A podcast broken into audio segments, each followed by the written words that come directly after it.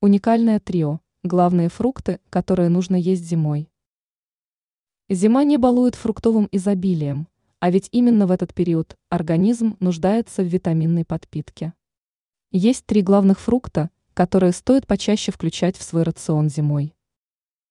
Гранат. Зернышки граната содержат много витамина С.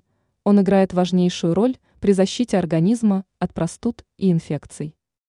Однако есть и менее очевидная польза аскорбиновой кислоты. Витамин С укрепит кровеносные сосуды, благодаря чему нос на морозе не будет краснеть. Бананы. Этот фрукт следует есть зимой по ряду причин. Во-первых, он содержит много калия, который необходим для укрепления сердечно-сосудистой системы. Во-вторых, бананы по калорийности не уступают картофелю. В некоторых странах фрукт идет не на десерт, а является гарниром. В-третьих, плоды содержат много витамина B6. Он важен для людей, у которых нервная работа. Если стресс и переутомление преследуют по пятам, то банан стоит есть не только зимой.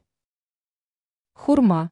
Объедаться хурмой, как и другими фруктами, нельзя, но в зимний рацион ее включить стоит. Большое количество калия и магния превращают его в ценный ингредиент для профилактики болезней сердечно-сосудистой системы. Витамины А и С укрепляют иммунитет и помогают организму эффективнее бороться с простудными заболеваниями. Ранее тут новости рассказывали о пользе и вреде мускатного ореха. В маленьких дозах снижает вес и продлевает жизнь, а в больших – убивает.